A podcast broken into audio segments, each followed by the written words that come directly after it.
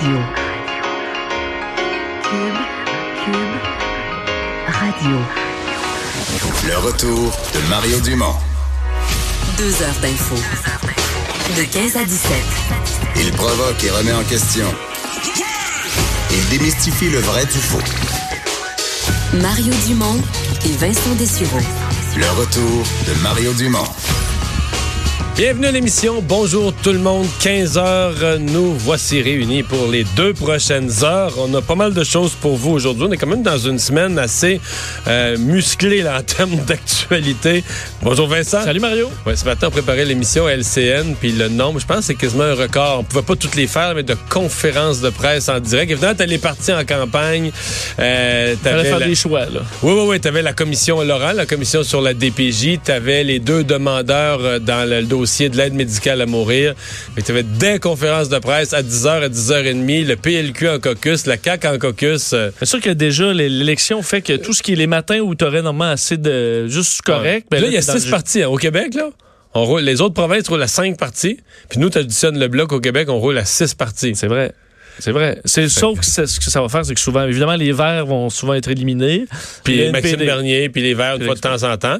Mais là, le NPD, on est pris dans la situation suivante. Je, te confie là, des, des, des, dilemmes de, de, de préparation d'émissions. là. Puis, c'est quand ils font des affaires en direct, ça, théoriquement, c'est la deuxième opposition. Ils ont comme un, ils ont comme un statut parlementaire, puis un statut de parti.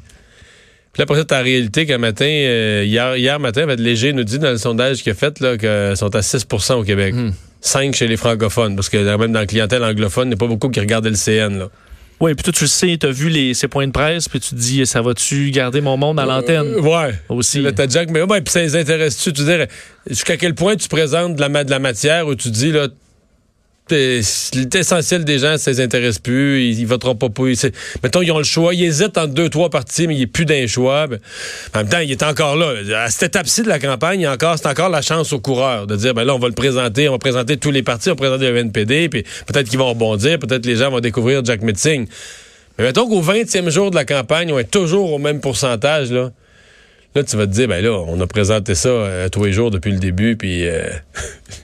Comme ça, ça montre la complexité de couvrir ça pour un média quand même. Là, parce qu'il y a des choix, tu veux pas être six parties? Tu veux, ben, c'est ça, il y a des choix à faire, mais tu veux pas, tu veux, tu faire quelque chose d'équilibré. tout le monde puis tout ça.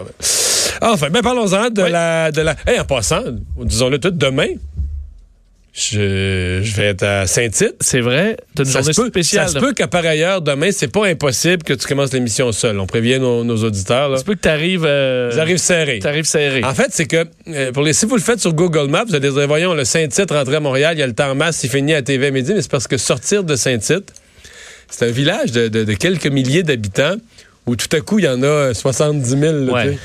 Est-ce que dès le vendredi, c'est déjà fou? Ah, ouais, ouais, ouais. Ben, je m'attends, ouais.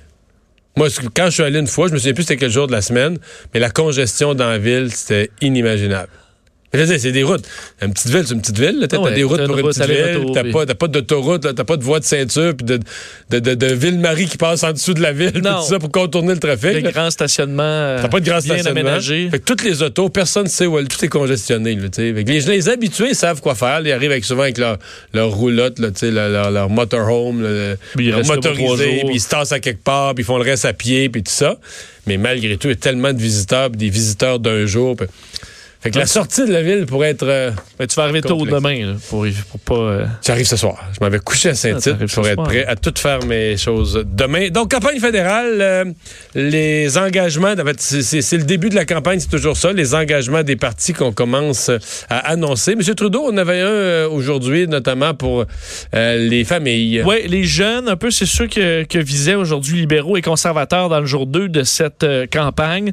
les libéraux, donc, via évidemment le chef Justin Trudeau qui s'est engagé à bonifier le programme pour euh, l'accès à la propriété euh, à une première maison.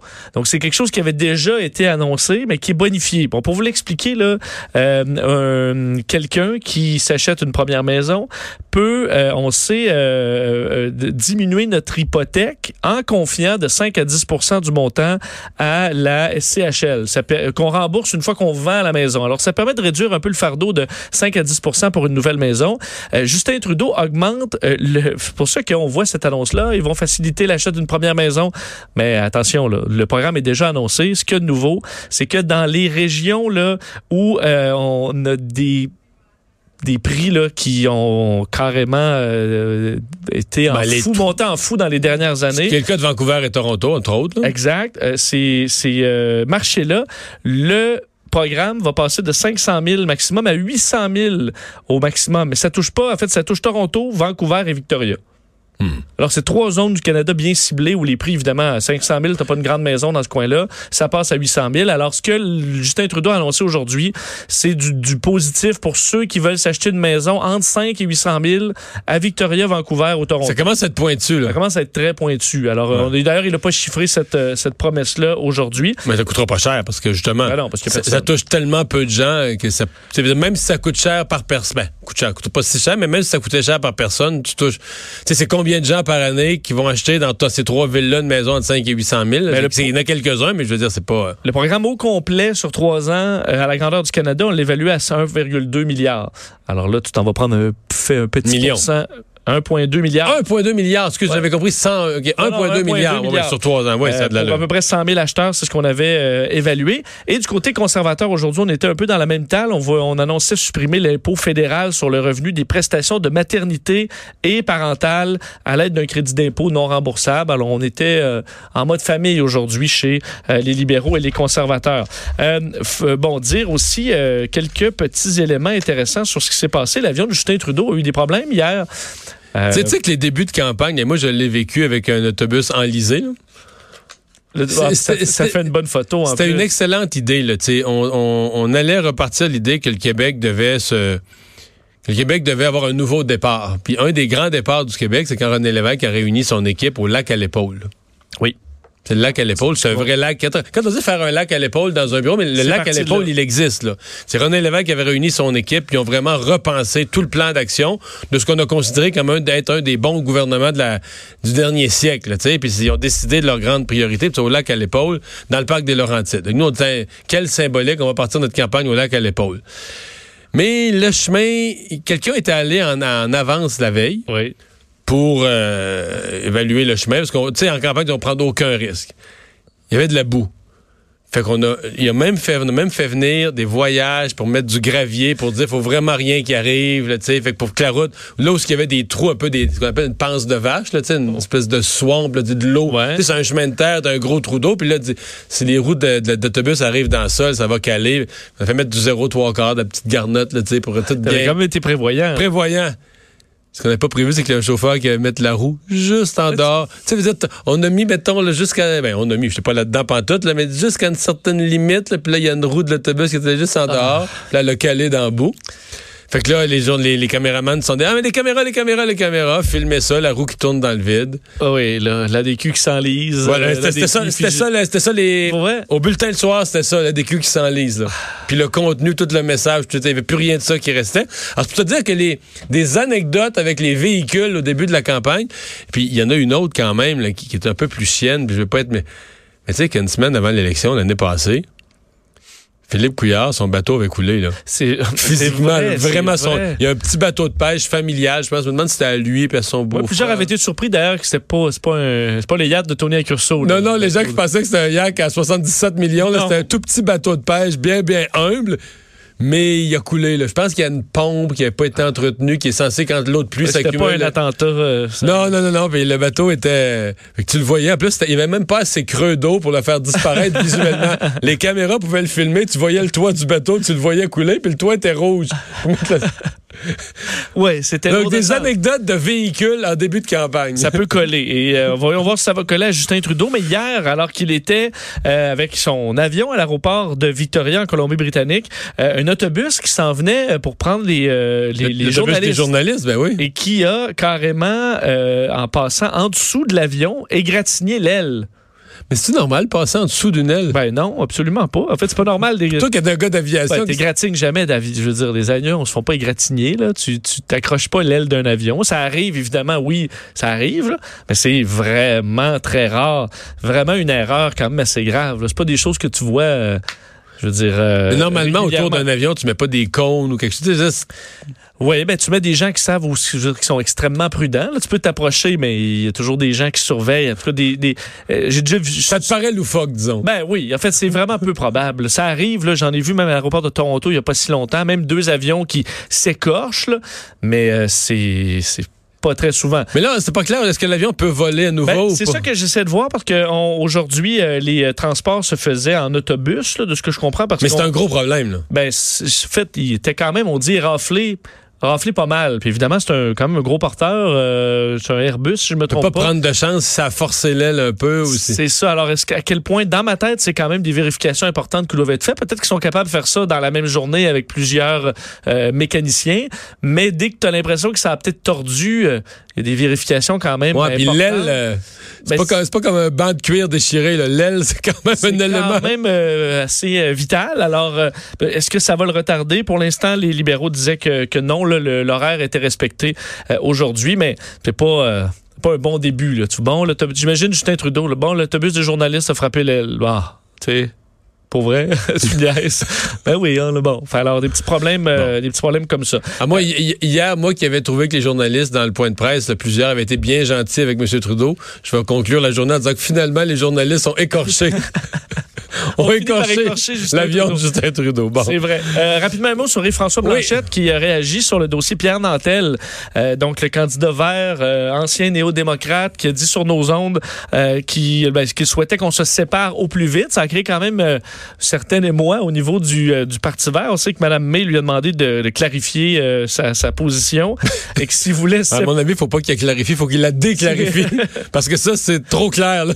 Oui, c'est vrai faut que c'est- qu'on se sépare au plus vite, c'est juste trop clair. Comment tu clarifies ça? Non, mettre du, remettre du flou au plus vite. C'est un problème à la bon, c'est un problème assez grave parce que le Parti vert est un parti fédéral.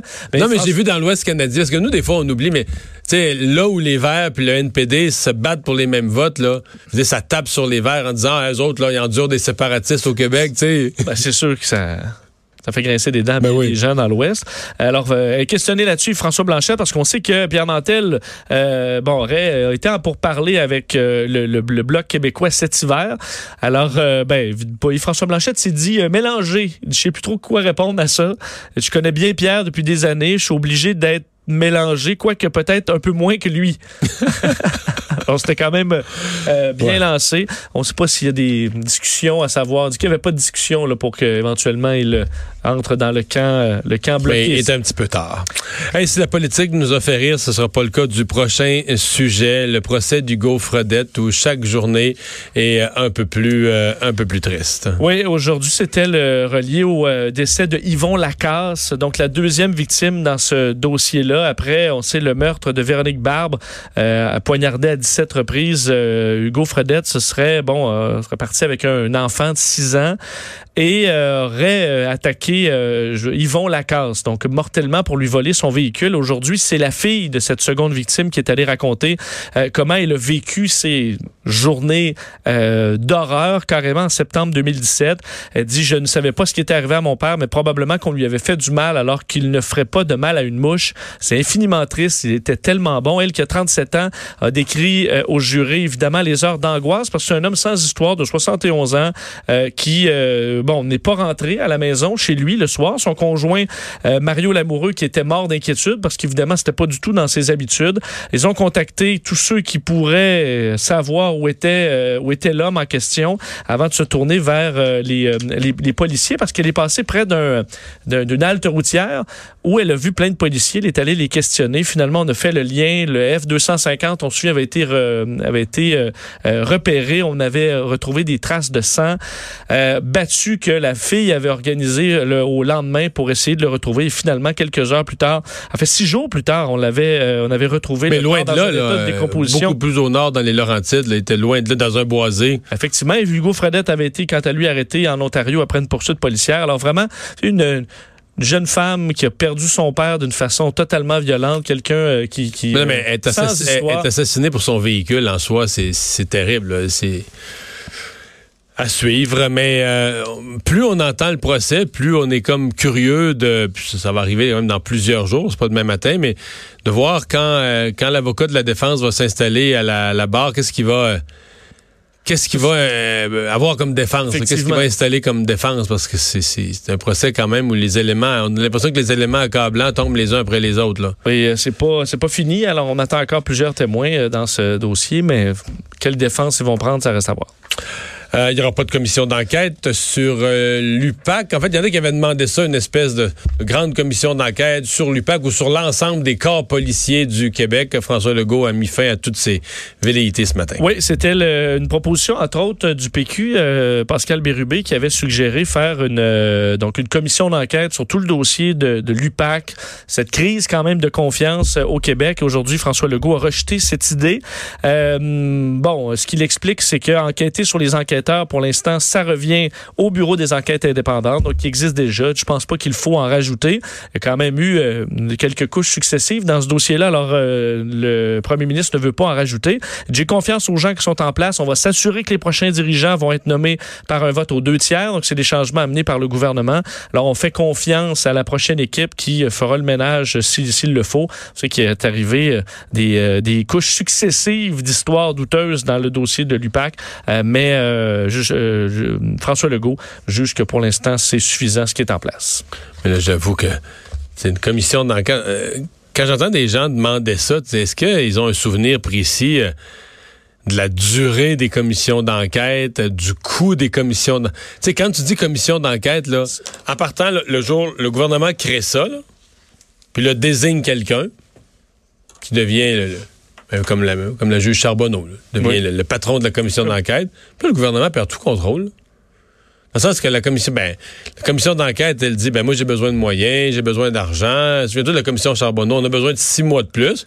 Puis comme gouvernement, si tu dis non à ça, t'es accusé de quoi? Oui. Tu veux pas faire toute la lumière. Hein? Fait que là, tu te retrouves avec une commission qui peut durer deux ans, deux ans. C'est vraiment ça qu'on veut que la police euh, Ouais, moi, s'il annonçait une commission d'enquête, je, te dénoncerais ça. Fait que, dans, dans, dans les le enquêteurs défilés. Euh, ah là, puis, dans le cas de la police, là, ça serait pire parce qu'on nous dirait Ah ouais, mais là, c'est tous des dossiers confidentiels, c'est tous des dossiers d'enquête. Ça fait qu'il y aurait des clauses de des clauses de non-diffusion sur tout. Fait qu'on pourrait même pas le savoir. Là. Fait que là, notre argent, tu comprends, coulerait d'un robinet ouvert. Parce que l'avantage de la commission Charbonneau, c'est C'était tout public. ben, 90 On a pu voir quand même, et c'est intéressant à suivre pour vous comprendre ces choses, tout ça. Puis il y a quelques affaires qui étaient confidentielles, puis ça, ça fatigue le monde. Si tu avais une commission sur la police, ça serait mille fois pire, ça serait quasiment tout confidentiel. En tout cas. Je, suis étonné qu'on demande même une commission d'enquête. Puis la réponse de François Legault, d'abord, m'apparaissait évidente. Puis euh, s'il avait pas dit ça, j'aurais été, euh, été à la fois étonné et choqué qu'il envisage de, débloquer les budgets pour une commission d'enquête sur une affaire où sais, à un moment donné, faut que tu nommes des gens, faut qu'ils fassent leur job. Là. Tu fais une commission d'enquête, faut que tu nommes des gens puis qui, qui, marchent droit puis tu les surveilles. Bon, euh, aide médicale, hier à l'émission, on avait cette nouvelle qui était toute, euh, toute fraîche, jugement de la Cour, euh, de la Cour supérieure, qui vient modifier carrément les équilibres dans l'aide médicale à mourir parce qu'on fait sauter toute la notion de mort imminente ou de, de mort dans un délai raisonnablement prévisible. Ce matin, il y a les demandeurs avec leur avocat qui, ont, qui ont fait un point de presse. Oui, accompagné de leur avocat Jean-Pierre Ménard, à qui on a parlé hier. Nicole Gladu et Jean Truchon ont fait un point de presse pour bon, expliquer un peu leur point de vue après cette euh, dire victoire devant les tribunaux à la Cour supérieure du Québec. Euh, donc, ce qu'ils ont demandé, les deux personnes qui souffrent de maladies dégénératives incurables, euh, c'est que les deux paliers de gouvernement ne portent pas la cause en appel. Alors, c'est carrément le, cri du cœur de ces gens-là, le demande aux deux d'agir rapidement pour modifier de ne pas porter la cause en appel. D'ailleurs, Madame, Monsieur Jean Truchon, dans ce dossier là disait le jugement sur l'aide médicale à mourir va ouvrir les portes du paradis à tous ceux et celles qui souffrent comme moi d'une manière physique et psychologique. Euh, Nicole Gladu, de son côté, a voulu remercier la juge Christine Baudouin de lui avoir redonné ce qu'elle qualifie de liberté de choisir. Je suis plus libre euh, aujourd'hui. C'est dit très soulagé par cette décision hier en Cour supérieure du Québec. Alors, est-ce qu'effectivement, on ne poursuivra pas le dossier chez les paliers de gouvernement? Ouais, c'est une bonne question parce que il y, aurait, a deux types de raisons. Un gouvernement pourrait euh, aller en appel parce qu'il est vraiment en désaccord avec le, projet. Mais un gouvernement pourrait aussi aller en appel juste pour dire c'est trop gros, c'est trop délicat, ça a trop d'impact pour ne pas être regardé comme il faut par un tribunal supérieur, puis euh, disons-le, à la fin, c'est la Cour suprême. Là. Parce que d'abord, l'arrêt Carter, puis tu regardes les grands sujets, l'avortement, ça finit par être la Cour suprême qui, établit la nouvelle règle. C'est quasiment comme si... Quasiment comme si la Cour suprême devient, dans certains domaines, aussi puissante que le Parlement, à établir quasiment une nouvelle loi ou une nouvelle façon de faire. Ah, c'est pas un jugement. Même là, on dit un jugement de première instance, il est extrêmement étoffé. La juge de première instance, euh, c'est pas perdu là. Même si tu vas en cour d'appel, en cour suprême, c'est un jugement extrêmement étoffé en première instance. Les tribunaux supérieurs vont dire, ben voilà, la, juge de première instance nous a livré un jugement d'une extrême qualité, puis falsifié, puis ils vont, ils vont la citer, puis son jugement sera pas perdu. Mais ça se peut que les gouvernements, même si euh, le gouvernement fédéral ou le gouvernement du Québec disent ouais dans le fond on, est rendu là puis il faut ouvrir euh, l'aide médicale à mourir il faut l'élargir qui veuille quand même aller chercher l'avis d'un tribunal supérieur puis qu'on décide quand même qu'il faut que ça monte à la Cour suprême ne serait-ce que pour la que, pour la donner une jurisprudence à tous les autres tribunaux du Canada dorénavant. Parce qu'il y en aura d'autres causes si c'est pas elle. Ah, il y aura d'autres causes qui vont se rendre. Donc, d'avoir un jugement de la Cour suprême sur lequel s'appuyer. Parce qu'après, la Cour suprême peut refuser ces autres causes qui vont arriver disant ah, qu'ils ont déjà, tranché. Exactement. Exactement. Et les gens vont apparaître un peu partout des affiches sur, les, euh, sur les poteaux. Oui. C'est le cas dans le coin ici. Hier, euh, c'est drôle parce que le NPD a affiché cette nuit. Moi, hier, j'avais les affiches du parti, quand je, de Cube à TVA, les affiches du Parti libéral puis du Bloc je me disais, ici, c'est la, c'est la conjointe d'Amir Kadir, Mme Malouf, Malouf, qui se présente, puis je n'ai pas d'affiche. Pourtant, c'est une candidate de l'ENPD. ici, dans la circonscription, c'est Laurier-Sainte-Marie, c'est un de leurs comtés, mais ils ont battu Gilles Duceppe. C'était le comté de Gilles Duceppe. Ils ont battu Gilles Duceppe dans son comté. Et là, ils sont apparus. Bon, moi, c'était seulement le bloc et euh, les libéraux maintenant. Ah oui? Le reste euh, arrive Moi, dans, chez moi où j'habite, c'est seulement comme toi, le bloc et les libéraux. Mais moi, dans Hochelaga, les conservateurs peuvent prendre leur temps. Je pense que ça. Dans ça n'aura pas un impact majeur. Mais euh, petite anecdote comme ça sur les pancartes. Sachez que dans Rosemont, la petite patrie, donc moi, c'est juste les, les, les, voisins de, euh, de ma circonscription, euh, ils ont une option supplémentaire inattendue si ah on se fie aux pancartes. c'est François Legault et la CAQ. Parce que il existe encore aujourd'hui sur le boulevard Saint-Michel à Montréal des, une pancarte de François Legault. La pancarte oubliée. Aux élections de l'an dernier. Euh, effectivement, une pancarte oubliée. En fait, d'un côté, c'est François Legault tout sourire, puis de l'autre côté, c'est Sonia Cormier, euh, la candidate, euh, dans Rosemont à l'automne 2018. Il n'y a personne dans un an, parce que normalement, tu sais ce qui, ce qui est supposé arriver, c'est que normalement, c'est la ville qui l'enlève. Les cols bleus vont l'enlever puis envoie une facture au parti. Mettons, ils disent, ben, nous autres, enlever une pancarte, on considère que ça a coûté 5 euh, piastres de perte de temps d'école bleue, là, puis facture les partis. Ben, c'est ça, parce qu'il n'y a pas de pénalité, mais on peut t'envoyer la facture. De, ben, on fait la ville, mais je pense que la plupart des villes font ça. Ils vont faire l'évaluation de, en coût d'employés municipaux, là, combien ça a pris de temps, puis qu'est-ce que ça peut représenter, puis le gaz dans le camion, puis tout ça. Puis ils vont, ils vont facturer le parti euh, frais pour avoir fait le, travail à leur place. Mais ce panneau-là résistait à l'hiver, euh, aux tempêtes, au col bleu, au, col bleu, à tout, au vent Mais est-ce qu'il est caché par du feuillage? Pourquoi c'est ben, étonnant? bonne question. Euh, je, pense pas qu'il soit complet. Évidemment, c'est pas le plus évident à voir, mais il, est toujours là. Alors sachez-le que dans certains cas, on n'est pas pressé de, les enlever. Alors il y aura du un peu de provincial à travers le fédéral. Tu crois-tu à ça, l'affichage?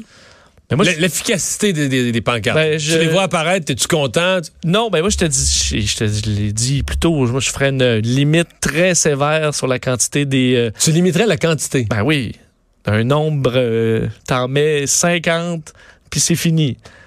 Je veux dire, on ne veut pas nous donner une paille là, pour que je boive, mais tu as le droit de mettre des panneaux gigantesques à la grandeur du Canada d'un océan à l'autre de tous les partis. Sur tous tout à fait de calcul que ça représente plusieurs pailles. Ben oui, en paille. je vais pouvoir prendre des pailles toute ma vie, je pense, pour juste un, un, candidat. un candidat, une affiche. Tu sais, moi, j'ai déjà pas cru aux pancartes. Au point où on l'a essayé une fois pour économiser de l'argent, hein, puis en même temps en disant on va mettre notre argent ailleurs, dans la campagne, on va mettre d'autres, on va faire plus d'autres types de publicité. L'argent qu'on va économiser, c'est quand même dispendieux les pancartes là. Puis l'argent qu'on va économiser sur les affiches, là, on va le mettre sur, euh, on va l'investir sur autre chose. Et j'avais cette opinion-là parce que moi, je me disais, écoute, ben là, on est en, je sais pas, à l'époque, on était en 1998, je sais pas, 96, je me disais, on est quand même avancé, euh, on a des on n'est plus à l'étape de la TV noir et blanc. On a des moyens de communication. Les gens ont la télé, la radio, des moyens. C'est vraiment les affiches qui, font une différence. Mais j'en ai pas. On n'a pas mis dans une élection partielle. C'était pas une chance, c'était pas une générale. Une élection partielle. Pour s'apercevoir, mettons que, mettons à mi-campagne, je faisais du terrain, je serrer des mains dans des commerces, peu importe là, des lieux publics, des, événements. Les gens disaient Ah, M. Dumont, on est étonné de vous voir ici. On pensait que vous n'aviez pas présenté de candidat dans notre comté. Puis quand je, quand je, pourquoi, il, pourquoi il y a une telle pensée, c'était unanime. Mais là, on voit pas de pancarte, vous n'avez pas d'affiche. C'est comme si c'était pas là. C'est comme si c'était pas là. Fait que là, je me suis dit, OK. Mais quand je jasais avec ces mêmes citoyens-là, je leur demandais, ouais, mais les affiches, ah, ça, c'est niaiseux, les affiches.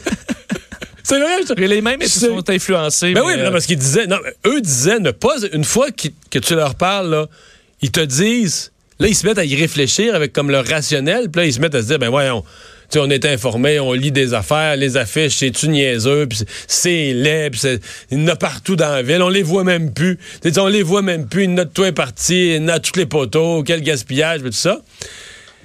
Puis là, dans ma tête, j'avais le goût, le goût de leur dire, ouais, mais il y, a 120 secondes, il y a deux minutes, là. Vous pensiez que j'avais même pas de, j'avais même pas de candidat parce que j'avais pas d'affiche, là? Hmm. Mais là, quand, vous quand on en jase ensemble et vous le rationalisez, vous vous mettez à y penser, vous vous dites que c'est niaiseux, c'est inutile, puis c'est pas ça qui vous influence. Mais quand vous y réfléchissez pas, juste votre subconscient là, que vous allez travailler, peut-être en auto, prout prout, tu notes quand même, ah, conservateur, libéral, NPD, les Verts, ils n'ont pas de... Il y a l'air de confiance. Euh. Je sais pas. Ça, c'est la... Ça, c'est une question... là, là, non, mais là, t'arrives dans de la psychologie, là, la photo. L'importance de la photo. Moi, je pense que c'est quand même important. Toi, tu penses à ça, oui? Ben, quand tu fais une face à claque, là. ça arrive. Puis des fois, tu vois après ça la personne en, en vrai. Puis, finalement, c'était juste une mauvaise photo. Faut pas que la personne a l'air de. Faut pas qu'il y ait de mauvaises photos, là. Faut essayer d'avoir. Ouais, mais ça se peut que t'aies un air louche. OK. Là, tu disais, lui, j'y confierais pas mon argent, mais d'autres, ah, hein? Ça a tellement l'air d'une bonne ben, personne. Oui. Faut s'en méfier des fois, ça. C'est effectivement. Mais la photo. Donc, toi, tu crois à l'importance de la photo? Oui, je pense que oui. Parce que le slogan, ça, ça vaut rien. Ça vaut rien. Ou très peu, très, très peu. Mais à la base, je pense que ce qui, le, point numéro un, c'est le parti puis le chef, bien avant le candidat. Oui. Mais le, le, le candidat, s'il y a des chances, ça va être. moi, ça, en fait, ça a été le NPD euh, qui. As-tu déjà voté en fonction ça, de... ça a été Québec solidaire dans mon comté euh, l'an dernier. C'était le jeune père de famille, Alexandre Leduc. Il y avait une photo euh, jeune homme qui avait vraiment l'air digne de confiance. Là. Et je pense que. Ouais, c'est ça, ça doit être pas loin d'être vrai. Ben c'est ça, mais, ça, ressortait, ça ressortait dans la photo. Ah oui, je crois ça mais euh, c'est peut-être la vérité qui ressortait dans la photo. C'est ben peut-être, effectivement. Mais je pense qu'elle a aidé euh, cette photo-là par rapport aux autres. Il ressortait comme étant un jeune homme qui a l'air de confiance. Tandis qu'il y a bien des gens qui disent un jeune homme, il a l'air tout croche. ça peut arriver, en tout cas. Ça doit être difficile, de, des fois, tu sais, quand tu pourrais avoir déjà fait quelques photoshoots, tu sais, ton sourire, là, sourire un peu fake, là, t'essaies de avoir l'air juste d'un beau sourire naturel, franc. C'est pas c'est pas facile. Mais le blog, c'est assez réussi, leur, euh, leur selfie. Là. En tout cas, j'ai pas, pas vu les 78 affiches des 78 comtés. Mais celle que j'ai vue du blog, l'idée de selfie, c'était un peu risqué quand même parce que si je ne m'abuse, le selfie dans cette campagne, c'est associé à un autre chef. oui, ils ont volé le principe du selfie.